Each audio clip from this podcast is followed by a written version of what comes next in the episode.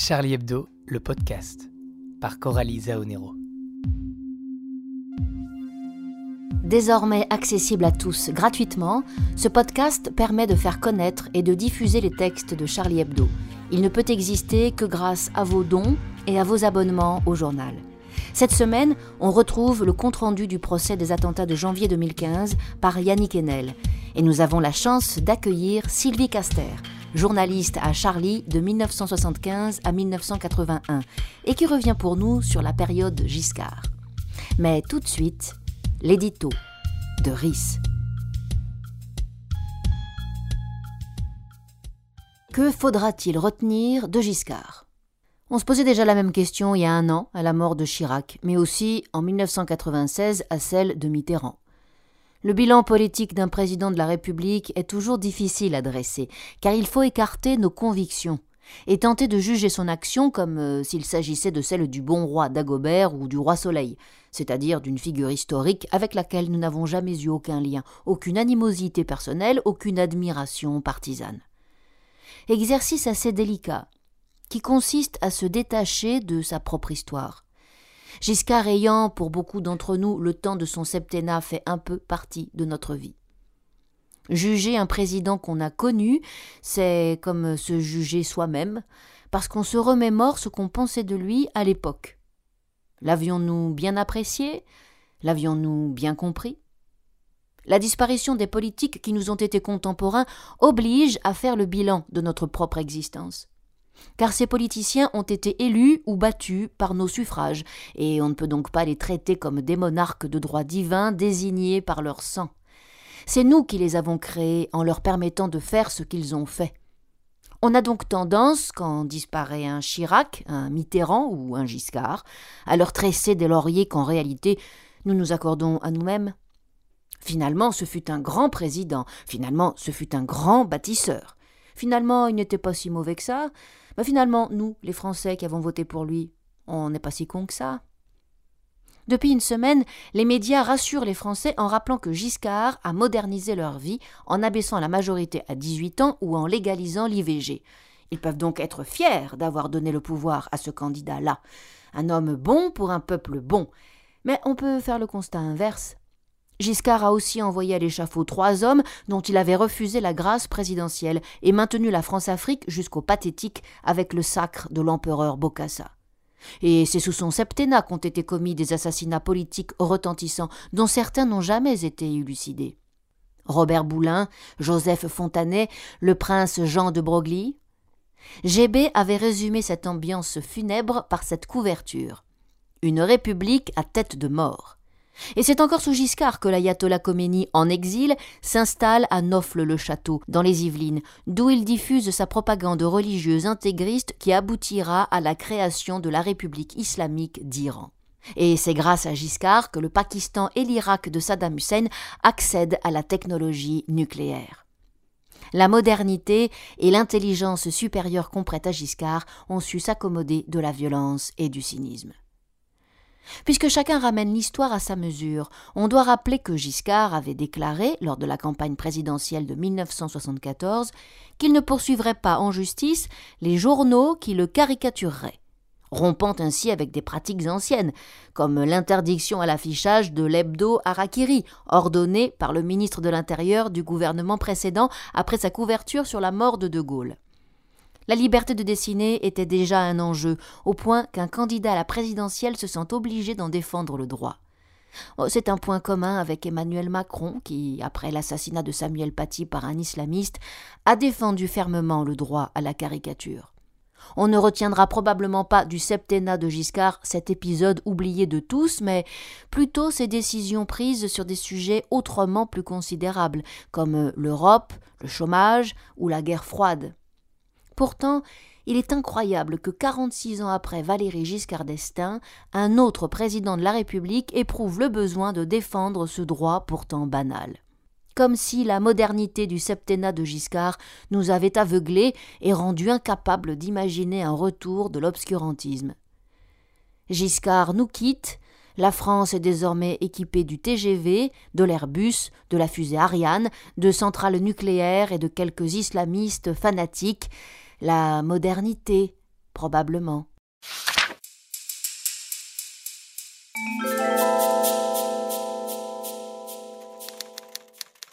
Les brèves. 6 mètres carrés minimum par fidèle dans les églises.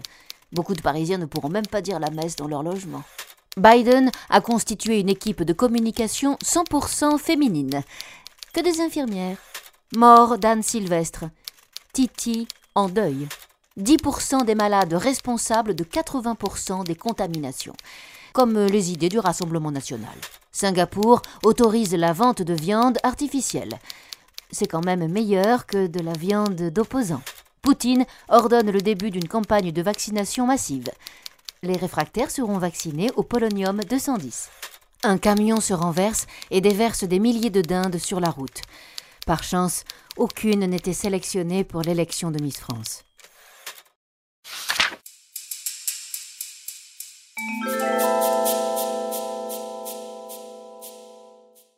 Les lecteurs du Charlie Première Époque n'ont pu l'oublier car elle en a été une des plumes les plus acérées et brillantes. Sylvie Caster, journaliste et romancière, a accepté de revenir pour nous sur le septennat de Valérie Giscard d'Estaing et sur un article qu'elle a écrit en 1981 à l'occasion de la sortie d'un dossier du Canard enchaîné consacré au président sortant de l'époque. Qu'est-ce que tu gardes, toi, des années Giscard, euh, de cette époque-là? Il y a eu plusieurs, euh, je plusieurs mouvements dans, Giscard, hein, quand même. Entre le début, euh, où il était tout pétulant, puis après, comme il est devenu monarque. Enfin, il y a eu plusieurs. enfin, tout pétulant, il a fait. il n'a pas fait que des trucs bien. Alors, ce qui, ce qui est rigolo, là, c'est qu'il meurt réhabilité dans le le meilleur de ce qu'il a fait. Euh, moderniste. Oui, très moderniste. Euh, alors bon, il a eu deux ou trois vraies lueurs, euh, ça c'est vrai, entre le vote à 18 ans, le, et puis l'avortement. et puis l'avortement. La légalisation de l'avortement. Alors ça c'est à mon avis le, enfin je dirais presque le, le truc qu'il a fait de bien parce qu'il allait quand même contre son camp à l'époque. Mm. Et là, il a eu une intuition, enfin, il a eu une. Euh, il a, il a pigé. Mais il faut vous dire que c'était quand même très, très, très, très mûr à ce moment-là, avec tous les, les, combats euh, qu'il y avait eu. Hein. Oui. C'était, c'était très, très, très présent et, il ne pouvait pas. Euh, il va rester dans l'histoire peut-être grâce à ça finalement. Mais finalement, peut-être grâce à ça. Oui, peut-être grâce à ça. parce que pour le reste, je me souviens, il a quand même fait des petites bricoles. Euh, D'ailleurs, euh, pas très très bien. Ça me fait rebondir sur l'article que qu'on va faire entendre euh, dans le podcast, qui est un article que tu as écrit donc en 81, oui. d'après un, un dossier, les dossiers du canard, qui était sorti euh, en avril 1981, qui coûtait 18 francs à l'époque. 18 francs. Et qui s'appelait Giscard, la monarchie contrariée. Et donc c'est un article signé Sylvie Caster et où on apprend quelques trucs. Il est bon de se rappeler du moment où vrai oublie. on oublie parfois, c'est vrai.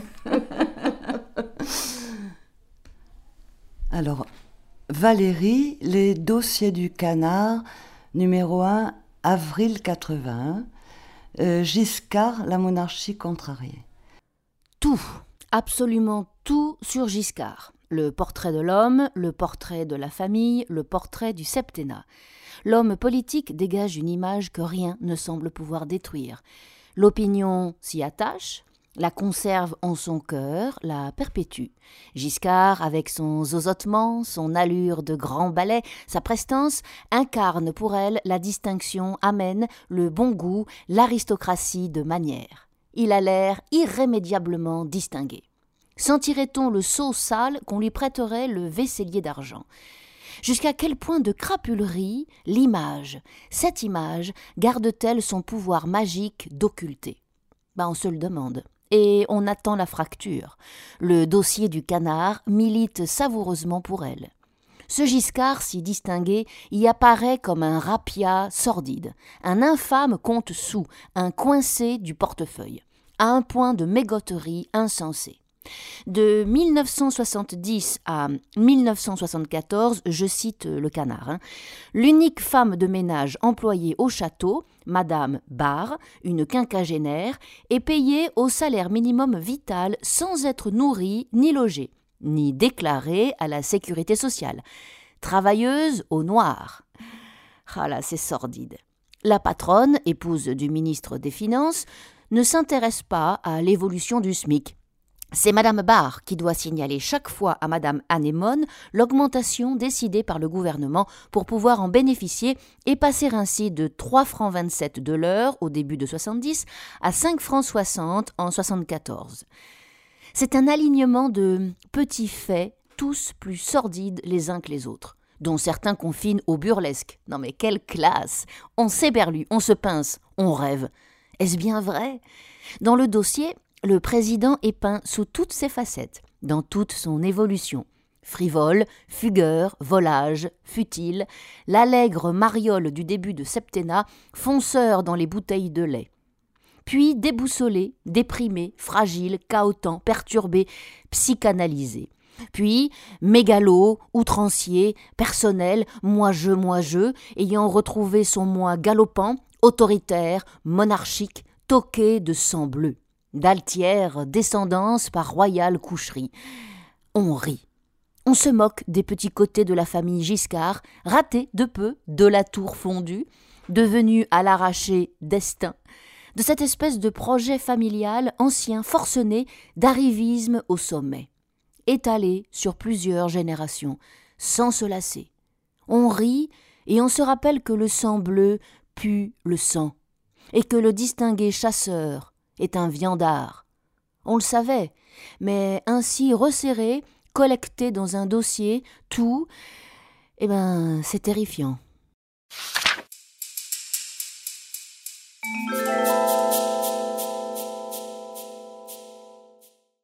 C'était rue des Trois Portes en 1970. Charlie Hebdo, première époque. Grâce à Christian Eck, on retrouve le professeur Choron. Le professeur Choron pose une question au président Valéry Giscard d'Estaing. Si vous étiez sorti d'un trou de cul sale d'ouvrière, au lieu d'être sorti d'un trou de cul parfumé de baronne, croyez-vous qu'aujourd'hui, vous seriez président de la République française?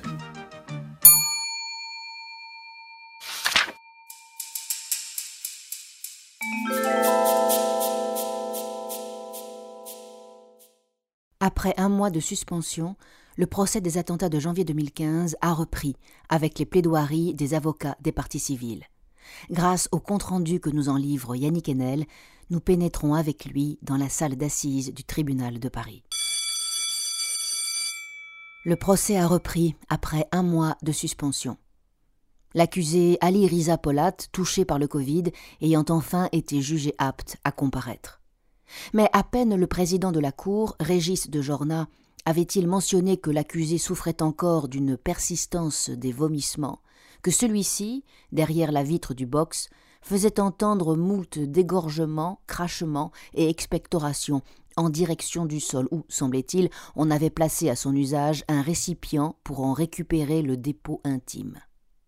Ali Riza Polat, à la personne et à la santé duquel était suspendue depuis un mois la Cour, les juges d'instruction, les avocats des deux parties, les greffiers, les parties civiles, les policiers et les journalistes, c'est-à-dire l'emploi du temps d'une centaine de personnes, à qui avait été accordé depuis un mois le droit légitime d'être malade et de se soigner, eh bien Ali Rizapolat cracha, protesta, réclama qu'on l'hospitalisa il fut menacé d'expulsion, ce à quoi il répondit Je m'en bats les couilles, chercha à s'allonger sur le sol, puis fut expulsé.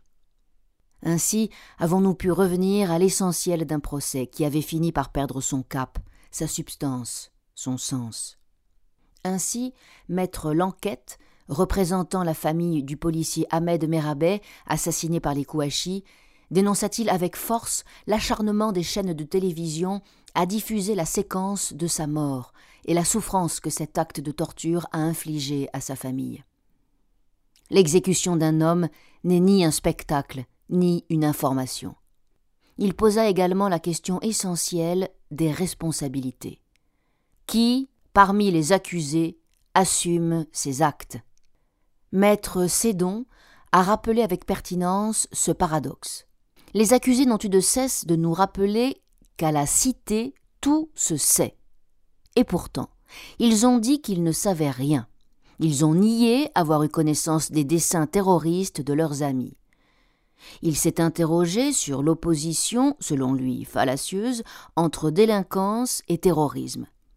Tous les délinquants ne sont pas terroristes, mais tous les terroristes ont été délinquants. Maître Swark, rappelant combien ce procès cristallisait de troubles dont souffre la société, a synthétisé avec clarté les perturbations qui avaient affecté les audiences au point d'en devenir le sujet. Problèmes de micro et de salle, pandémie et irruption de règles d'exception, masques, ordonnances judiciaires, maladies, attitude de certains témoins qui ne viennent pas, ne se souviennent plus, disent l'inverse de ce qu'ils ont déclaré, menaces contre les avocats et les agents de l'État, enfin, procédure de haute sécurité, attentat. Maître Assor, qui parlait pour la mémoire de Bernard Maris et pour Hélène Fresnel, la compagne de celui-ci, a fait le portrait d'un homme lumineux et doux, économiste modeste et génial, travaillant avec le plus grand naturel à la fois à Charlie Hebdo et à la Banque de France, et qui n'aura eu de cesse de questionner, sous l'obsession de l'argent, des comptes jamais soldés et des dettes jamais acquittées c'est-à-dire une pulsion de mort inhérente au capitalisme lui-même, qui éclaire aussi ce qui a lieu dans le terrorisme. Enfin, la remarquable plaidoirie de maître Zaguri nous fit du bien. La parole fait du bien, et on l'oublie souvent. Le bien qui ne relève pas que du plaisir. En se partageant, il fonde la possibilité même des existences collectives. Ainsi, Maître Zaguri, qui représente la famille de Clarissa Jean-Philippe, la policière assassinée par Koulibaly à Montrouge, nous a-t-il démontré, d'une manière passionnante, que nous avions sans doute assisté durant ces longs mois de procès à un obscurcissement de la vérité dû à sa dissimulation par les accusés, mais que s'en plaindre n'était pas légitime. La vérité existe, malgré sa récusation.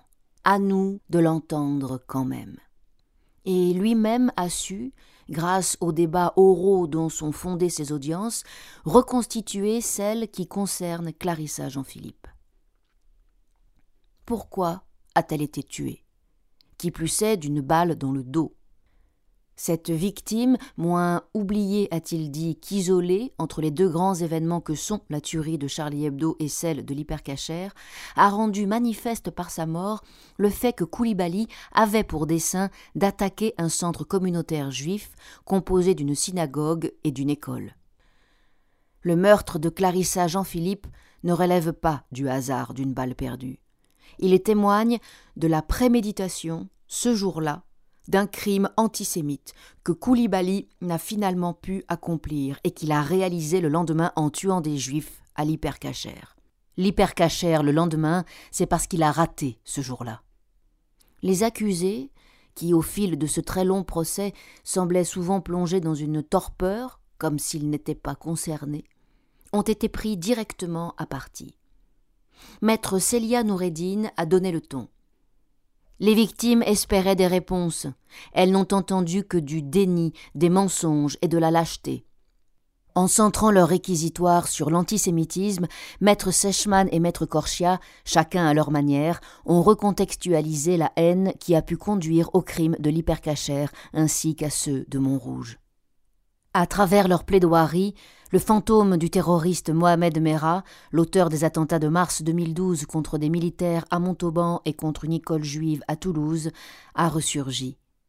Maître Sechman a rappelé que Koulibaly, venu en repérage devant l'école juive de Montrouge, n'aura fait, dans ses intentions, que venir en symétrie reproduire ce que Merah a fait. École juive, moto, intervention matinale.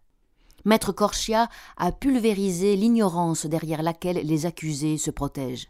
Impossible, selon lui, de ne pas être au courant de la radicalité religieuse de Koulibaly, des raisons liées au terrorisme pour lesquelles il avait précédemment été incarcéré, ainsi que de la nature de ses projets. Il y a, au cœur de cette opération, dit-il, un cercle de confiance. Sans lui, pas de préparation, pas de commission d'attentat. Remontant la longue histoire de la haine anti-juive depuis l'affaire Dreyfus, Maître Sechman a détaillé jusqu'à l'insupportable l'instant de la mort de Yoav Attab et François-Michel Saada, assassinés par Koulibaly à l'hypercacher. Comment sont-ils morts? a-t-elle demandé. Car dans le crime, on ne donne pas la mort, on l'administre. Maître Sechman a rappelé la barbarie de Koulibaly rouant de coups l'une des victimes après l'avoir abattue à bout portant et tirant l'autre au sol comme un sac pour ramener sa prise à l'intérieur du supermarché. Ceux qui ont participé à la mise en place des attentats de janvier 2015 en sont responsables. Selon maître Sechman, la responsabilité de l'un fait tomber l'autre, et ainsi de suite. Si l'un sait, cela suffit à faire tomber tous ceux qui ont participé. Et puis, il y a eu les plaidoiries des avocats de Charlie Hebdo. J'aimerais être capable de vous transmettre l'émotion qui nous a traversée durant presque quatre heures à l'écoute des quatre plaidoiries des avocats de Charlie Hebdo, Raphaël Henneman, Marie-Laure Barré, Nathalie Sénic et Richard Malka. J'ai eu la sensation que pendant quelques minutes leurs paroles modifiaient le monde. Modifier le monde, oui. Déplacer des préjugés, déverrouiller des consciences, éveiller des lueurs, affranchir. N'est-ce pas ce qui a lieu lorsqu'une parole fait entendre sa propre liberté et la propage comme le plus beau, le seul cadeau qu'on puisse faire? Cela rappelle les Lumières, et elles étaient là, vendredi 4 décembre, flamboyantes, non pas intactes, mais revitalisées comme neuves. À travers le plaidoyer de Richard Malka, on entendait la raison fougueuse et l'indocilité implacable des encyclopédistes. Que s'est-il passé exactement? Que s'est-il dit? Les lecteurs de Charlie voudraient savoir, mais en vérité, ils savent déjà. Ils savent, puisqu'ils lisent et aiment Charlie. Ce qui habite l'idée Charlie, comme l'appelle Richard Malka, c'est une liberté qui s'est énoncée hier avec une gravité effervescente, celle qu'on trouve tout seul, celle qu'on se donne à soi-même lors des grands rendez-vous avec l'histoire. Les quatre voix qui représentent Charlie Hebdo ont parlé pour les morts et pour les survivants, pour les innocents, comme préfèrent le dire avec justesse Rhys et Simon Fieschi.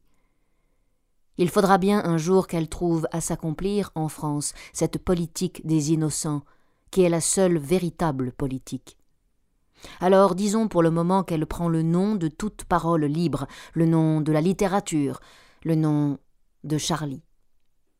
Les quatre voix qui portent cette parole ont parlé pour les familles de ceux et celles qui étaient dans la salle de rédaction le 7 janvier 2015. Elles ont parlé merveilleusement, et avec l'intensité de l'intelligence vécue, de la douleur et de la révolte, de la résistance et de la beauté de chaque vie. Je voudrais donc saluer une bonne nouvelle, celle d'une parole qui a répondu à la tragédie du 7 janvier 2015. Cette réponse, Charlie Hebdo ne cesse de la donner par sa propre existence, chaque semaine, depuis bientôt six ans. Mais dans le cadre de ce procès si longuement attendu, et qui n'a cessé de frôler sa propre impossibilité, il fallait des mots. Il fallait que se donne à entendre une parole qui ne se contente pas d'annonner de beaux principes impuissants, ni d'entonner une nouvelle fois le poétique ronron de ce que Simon Fieschi, notre merveilleux ami, nomme la victimologie. Et cette parole à quatre a eu lieu, subtile, délicate, pugnace, véhémente, insolente, frondeuse. En ayant lieu, elle a produit instantanément un effet libérateur qui s'est propagé à tous les vivants présents dans la salle, mais aussi, je le crois, aux morts, à ceux de Charlie, du moins, qui ont souri. Faire sourire les morts, c'est la plus grande chose qu'on puisse faire en vivant. Cela s'appelle la catharsis. Cela s'appelle aussi l'amour. En ce sens, la visée philosophique de Richard Malka aura été juste. Les crimes appellent une réponse pénale, mais ils exigent qu'on leur oppose une vérité qui est tout autre, qui relève justement de l'autre, de la différence, c'est-à-dire du symbolique. Il existe un point qu'aucun crime ne peut souiller, un point qui résiste à la destruction, c'est le tout autre, la part indomptable qui est en chacun de nous, cette innocence que le monde des criminels veut à chaque instant nous voler pour que cela n'existe plus, pour qu'il n'y ait plus sur terre d'innocence possible et encore moins de liberté. Charlie est aujourd'hui l'un des noms de cette dimension du tout autre. Malka l'a dit en des termes politiques. Pour rester libre, encore faut-il parler librement. Et c'est ce qui a eu lieu vendredi.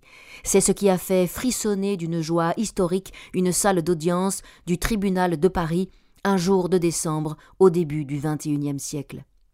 On peut redonner vie à la parole par la parole. Cette phrase vient de loin. Elle vient de la fin du XVIIIe siècle. Elle vient des très vieux ghettos juifs de l'Europe de l'Est.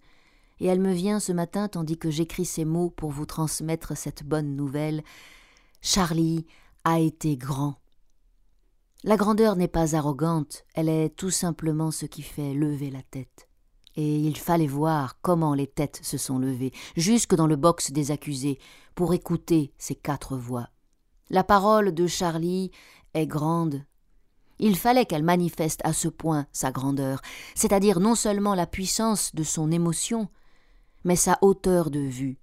Et c'est précisément en réponse au crime et pour honorer ses morts qu'elle devait redonner vie à son nom. Ainsi, à la fin de sa plaidoirie, Richard Malka a-t-il crié Charlie vivra.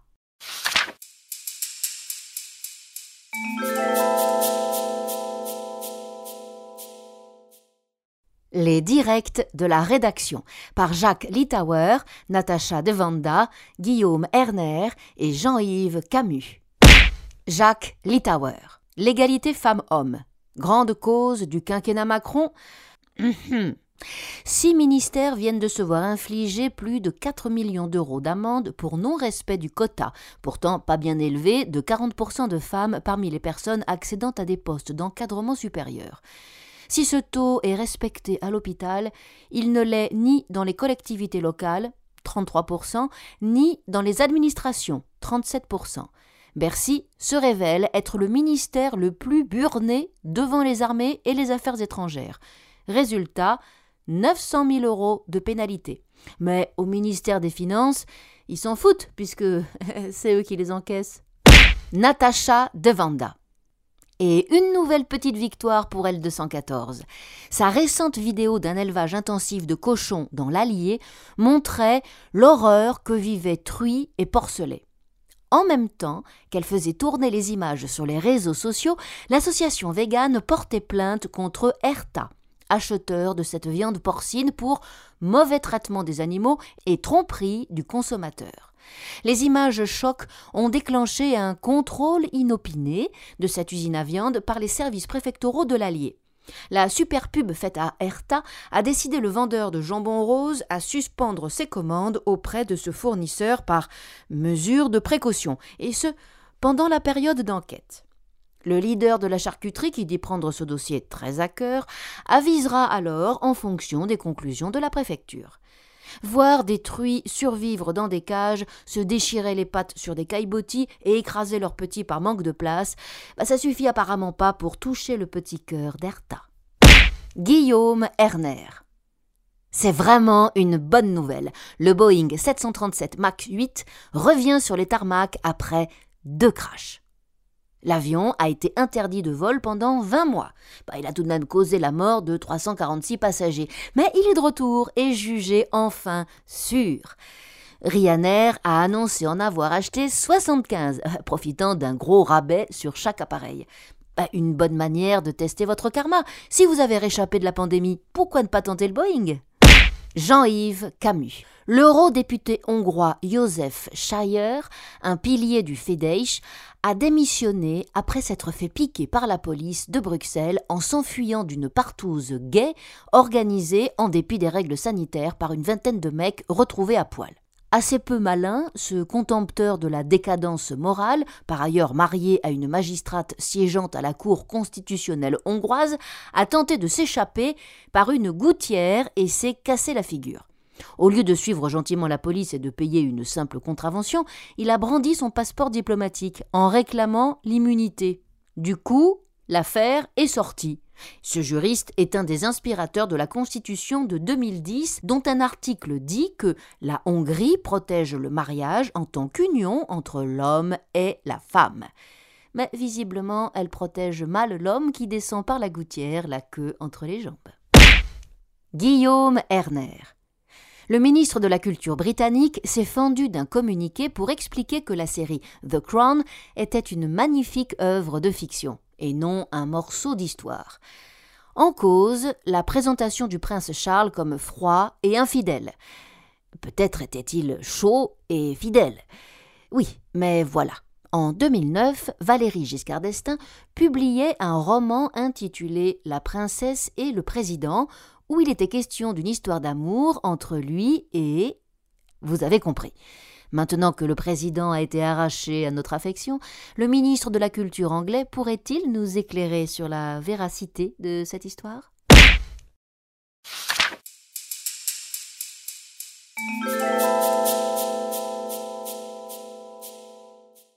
Le crétinisier de la semaine. Le 3 décembre sur BFM TV, Jean Castex à propos de Giscard. C'était quelqu'un qui me fascinait par son intelligence et son aisance. Je n'ai jamais réussi à jouer de l'accordéon comme lui. Et le lendemain, dans Le Monde, Emmanuel Macron, toujours à propos de Giscard. Les orientations qu'il avait données à la France guident encore nos pas. Et oui, on ne sait toujours pas où enterrer les déchets nucléaires. Lu dans le Figaro le 2 décembre, Olivier Damézin, député La République en marche du Lot-et-Garonne, qui donne des recommandations pour lutter contre le suicide des paysans. Il faudrait la création d'un référent suicide qui serait connu par tous les acteurs qui gravitent autour des agriculteurs, comme euh, les vétérinaires. Euh, il faudrait surtout créer un référent crétin pour les députés La République en marche.